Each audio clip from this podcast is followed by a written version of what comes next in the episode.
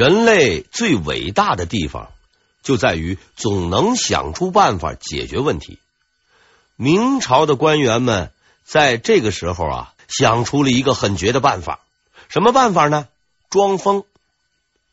洪武年间的朝廷里，好好的一个人突然间得了神经病，那是常见的。具体表现为痴呆、神情木然、披头散发，见到人就叫爹，拿着菜刀四处和人打招呼等等，形式是多种多样，目的当然只有一个：哎，多活两年。当时也没有精神鉴定这一技术。只要你能下血本，多恶心的事儿都做得出来，就一定能够成功。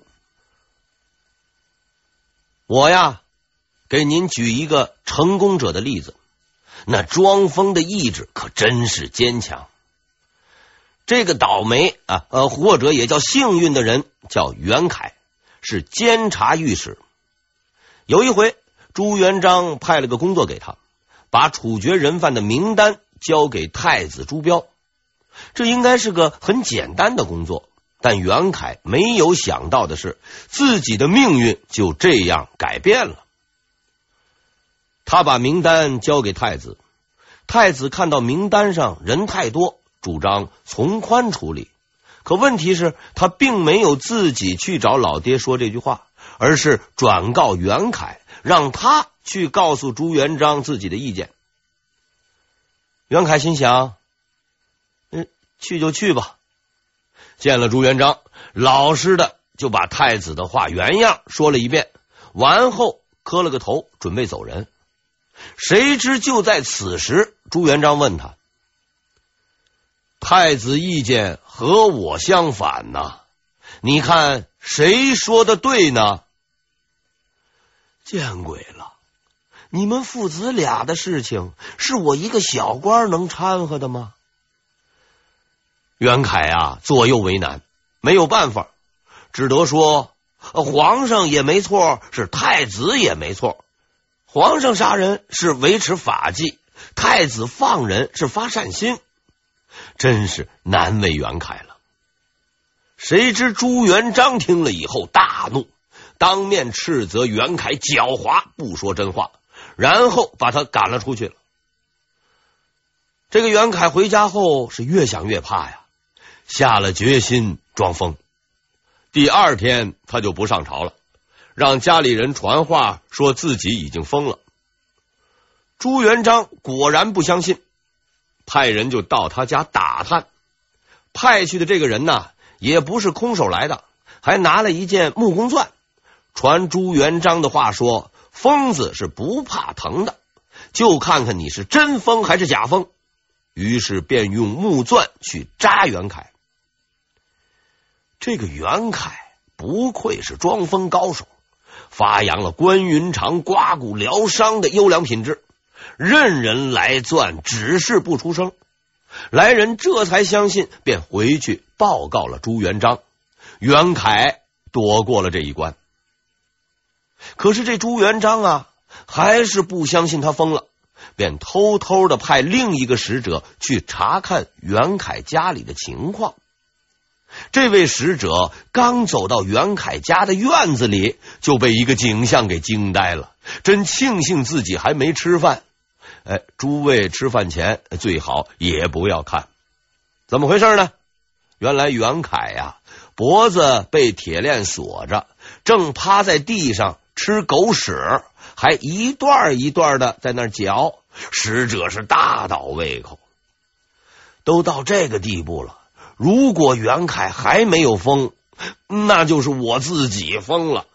他连忙回去告诉了朱元璋。朱元璋听后，哎，也是一阵恶心，便没有继续追究袁凯。大家应该知道，袁凯是装疯的。吃狗屎这一招也太狠了。不过袁凯并不是真吃的狗屎，他在督察院的同僚事先得到消息，告诉了他。他灵机一动，把面粉和上酱料，做成狗屎状物体当饭给吃了，这才躲过了朱元璋的耳目。朱元璋时期，官员们的日子是不好过的。从肃贪到空印案、郭桓案，朱元璋杀了很多人，有些是该杀的，而有些则是错杀冤枉的。很多人就此给朱元璋安上了“屠夫”“杀人狂”的名字，甚至有人怀疑他的精神有问题。那么，朱元璋这样做的目的到底是什么呢？我们之前讲了很多这一时期的情况，对朱元璋肃贪和错杀的事实都进行了列举，这也是希望能从更客观的角度来说明朱元璋与官员之间的关系。应该说，朱元璋的这些行为虽然有些过激，但出发点还是正确的。他的目的是消除贪官污吏。如果我们联系朱元璋少年时候的遭遇，就更能理解他的行为。朱元璋从小就被官府欺压，自己的悲惨遭遇很大程度上是贪官污吏造成的，这也使得他很不喜欢这些当官的。即使官员们是为他干活，在他的内心中，对这些人也存在着极大的不信任感。这种不信任一旦遇到某些因素的触发，就会迅速扩大，进而蔓延到对整个群体的信心缺失。正如俗话所说：“一朝被蛇咬，十年怕草绳啊。”朱元璋就是这样一个被蛇咬过的人。他被官吏们欺压了几十年，怎么会信任这些人？所以，像空印案、郭桓案这样的案件一发生，朱元璋就会迅速将风潮扩大。在他看来，官员都是不可信的。当然，朱元璋的肃贪行为虽然可敬，效果却不佳。这是因为他过分看重了刑罚的力量。而没有注意从各个方面加强制度上的完善，一味的猛打猛杀。虽然在他统治时期贪污现象很少，但是他死后明朝的贪污却十分严重。我们后边还要讲到，朱元璋给官员们的待遇很低，很多人认为是故意虐待官员，但在我分析明朝初期俸禄制度后发现。这个看法不一定是正确的。朱元璋制定的俸禄标准应该是经过仔细计算的，这些俸禄是足够明初的官员们生活的。只不过他没有考虑到官员除了自己一家吃饱外，还要养活办事员，还有一定的人际交往。而且由于经济的发展，生活水平的提高，原先的俸禄哎也就不够了。也许有人会问：朱元璋如此精明，怎么会想不到这些呢？可是就实际情况看，在这些问题上，朱元璋确实是缺乏远见的。比如，他为了不让自己的子孙挨饿，规定凡是自己的子孙，一律不允许出去工作，就算没有官做，也只能在家吃俸禄。由于自己要过饭，而且家破人亡，朱元璋对亲情十分看重。他制定的世袭爵位制度，对子孙们做了充足的打算。即使是像刘备那样，不知是中山靖王多少辈打不着的子孙，他也预留了爵位，并准备了相应的俸禄。然而，他没有想到的是。到了一百年后，他的子孙们已经繁衍到了几十万人之多，朝廷一个省的粮食来养活他们都不够。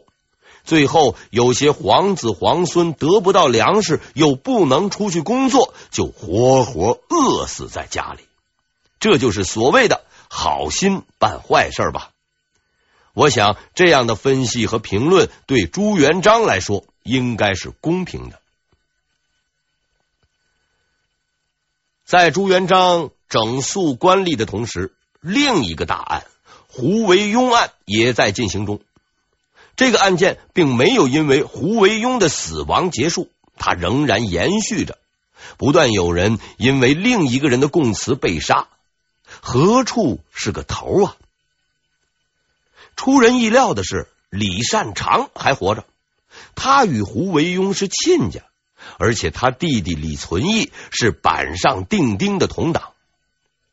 朱元璋考虑到他在朝廷中的巨大影响力，不但没有杀他，连他的弟弟李存义也免死，放逐到崇明岛，也就是现今上海的崇明岛。这应该算是很大的恩典了。然而，李善长很明白自己活不了多久。他太了解朱元璋了，自己毕竟还是或多或少参与了谋反。以这个人的性格，绝不会放过自己。朱元璋，来杀我吧，首级任你来取。洪武二十三年，李善长家里修房子，他已经不是当年的丞相了，不能再呼风唤雨，但总得找人修啊！难道要自己动手？他想到了带兵的汤和，汤和是他的老乡，也是他的好友。他向汤和请求借三百士兵当劳工，这似乎是一件。很平常的事情，然而有一件事是他绝没有想到的：汤和出卖了他。在借给李善长三百士兵后，汤和立刻就密报了朱元璋。朱元璋又一次对李善长动了杀机。这样看来，汤和能够活到最后，实在是有他的道理。老眼昏花的李善长似乎是嫌自己活得太长，他立刻犯了第二个错误。他的亲信丁宾因为犯法，应该被流放，李善长却上书为丁宾求情。朱元璋又一次愤怒了：“你以为你自己是谁呀？我处理犯人还要你来管？”他下令不再流放丁宾，也没有释放他，而是将他关到了监狱里，日夜拷打。朱元璋相信李善长身上一定有着某些秘密，而这些秘密丁宾一定知道。事实证明，他的判断是对的。李善长所作所为对得起丁宾，丁宾。可就对不起李善长了。他供认了李存义与胡惟庸共同谋反的细节。朱元璋当机立断，把李存义从崇明岛抓了回来，严刑拷问。李存义于是又供出了他劝说李善长的情况和李善长的那句“汝等自为之”的话。骆驼就要倒了。再加上最后一根稻草吧。到了这个时候，稻草那是不难找的。李善长的家奴经过仔细的分析，认为时机已到。落水狗不打白不打，打了不白打。他们合谋以受害者的身份向朱元璋揭发自己长期受到李善长的欺压。并状告李善长积极参与胡惟庸谋反，将时间地点说的是相当清楚。虽然以他们的身份，似乎不太可能知道的这么清楚，但在当时这一点并不重要。凑热闹的人也不断的多了起来，御史们纷纷上书弹劾李善长。从上朝时不注意礼节到贪污受贿，罪名是无所不包，恨不得控诉他修建房子过程中砍伐树木，破坏了环境，违反了环境保护法。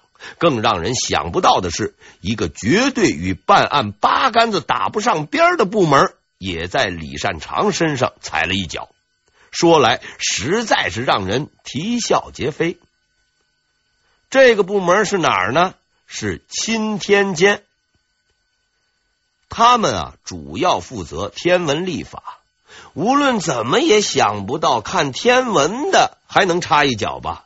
但他们确实做到了。可见世上无难事，只怕有心人呐。他们向朱元璋奏报，最近出现星变，是不吉利的预兆。然后提出了解决的方法，当一大臣，要什么来什么，真是不能不服啊！李善长活到头了，别说什么铁券，就是钻石券也救不了他。念及李善长跟随自己多年。在临行前，朱元璋见了李善长最后一面。他坐在自己的宝座上，看着跪在下面的李善长。这个人曾经是我最信任的部下，现在我要杀他。李善长跪在地上，抬头望着朱元璋。这个人曾经是我最真诚的朋友，现在他要杀我，还能说什么呢？什么都不用说了。李善长看着朱元璋，几十年前他投奔了这个人，他们彻夜长谈，相见恨晚，共同谋划将来的远大前景。那一年。李善长四十岁，朱元璋二十六岁。他向现在的皇帝朱元璋叩头谢恩，走出了大殿。李善长走上了刑场，最后看了一眼天空。今天的天气真好，天很蓝。他突然想到。三十六年前，他走进朱元璋军营的那天，似乎也是个晴朗的天气。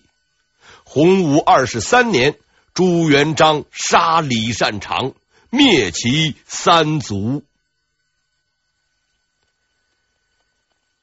李善长的死，给延续十年的胡惟庸案件画上了一个小小的句号。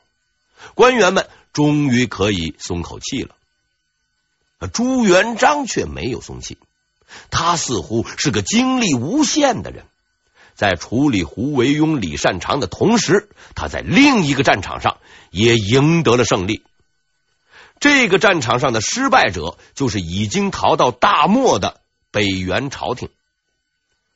虽然在明初的几次战争中，北元的实力受到了严重的削弱。但他们仍然有足够的兵力对明朝的边境进行不断的侵袭。朱元璋并没有因为北元的实力削弱而放松对他的打击，他一直认为蒙古骑兵始终是明朝最大的威胁。坦白的说，在军事上，你不得不佩服朱元璋的眼光。他的预言在几十年后很不幸的得到了应验。朱元璋调集人马，分别于明洪武十三年二月及洪武十四年正月，对北元发动两次远征。这两次远征都取得了胜利，但并未对北元形成致命的打击。而北元也认识到，与强大的明朝正面作战是不可能取得胜利的。他们化整为零。采用打了就跑，跑了再打的游击战术，不断骚扰明朝边境。此时，北元的统治者是元顺帝的儿子，从乱军中逃出的爱由十里达腊，他继位为北元皇帝，奉行的是坚决对抗明朝的政策。他采取这一政策也是可以理解的，毕竟。本来在大都当皇帝的父亲被人逼得搬了家，而自己的大部分亲戚都被明朝抓进监牢里，吃不花钱的牢饭去了。此仇实在不共戴天呐！而更重要的原因是，他也要吃饭。作为游牧民族，在边境贸易没有开放的情况下，要想得到中原地区的物产，只有一个办法：抢。而且这个办法不是太费劲儿，虽然有损失，但所得也不少。用经济学上的话来说，叫机会成本低。这样的生意自然是要常做的。朱元璋清醒地认识到了这一点，他知道要想彻底消除北元的威胁，就必须让这位爱由十里达腊赔上所有的老本，永远无法翻身。但他也有一个难题，那就是明初的那些名将们都死的差不多了，当然。很多是被他自己杀掉的。最能打仗的几个人中，常遇春死的早，李文忠被他削职流放，冯胜和邓愈虽然还活着，也已垂垂老矣。而第一名将徐达也于洪武十七年病死，算是善终。值得一说的是，很多书上记载，徐达得病后忌吃蒸鹅。